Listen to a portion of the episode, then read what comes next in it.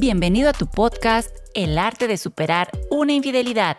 Nosotros somos Omar y Elizabeth, especialistas en relaciones de pareja y expertos en manejo de crisis por infidelidad. Aquí te entregaremos contenido disruptivo, actual, real y contraintuitivo, en donde aprenderás a abordar este tema de manera totalmente diferente.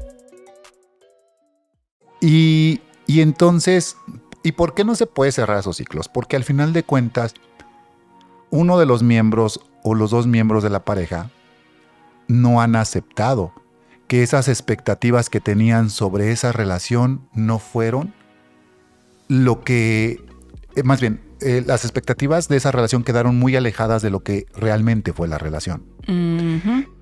¿Por qué? Porque quedan deudas, porque uno de los miembros puede sentir que dio demasiado a la relación, el otro puede sentir lo mismo.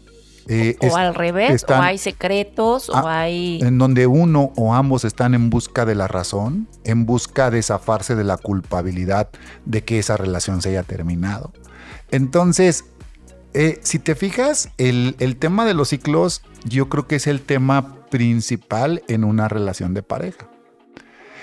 Y si tú no te enfocas en cerrar el ciclo de malestar, pues no se va a poder dar esto. Pero para esto se necesita mucha valentía porque hay que cambiar nuestra manera de pensar muy, muy fuertemente. Hay que ir cambiando, eh, ¿cómo se llama, mi amor? Conceptos. Hay que ir hablando de responsabilidades. Hay que ir a, eh, zafándonos los términos como culpabilidad. Hay que... que ir zafándonos de victimizaciones y de otras. Dime. Es que yo por eso quería enfatizar esa, esta diferencia de cerrar un ciclo no es terminar con la relación. Porque creo que se, da a entender así, ¿cómo se cierra el ciclo para esto? ¿Cómo se cierra el ciclo para, con mi ex esposo? ¿Cómo Y no, o sea, cerrar el ciclo del sufrimiento. A lo mejor quedándote en tu relación, pero cierro el ciclo del resentimiento que me generó eh, su traición Ahora vamos a trabajar para solucionarlo y para sacar este proyecto adelante.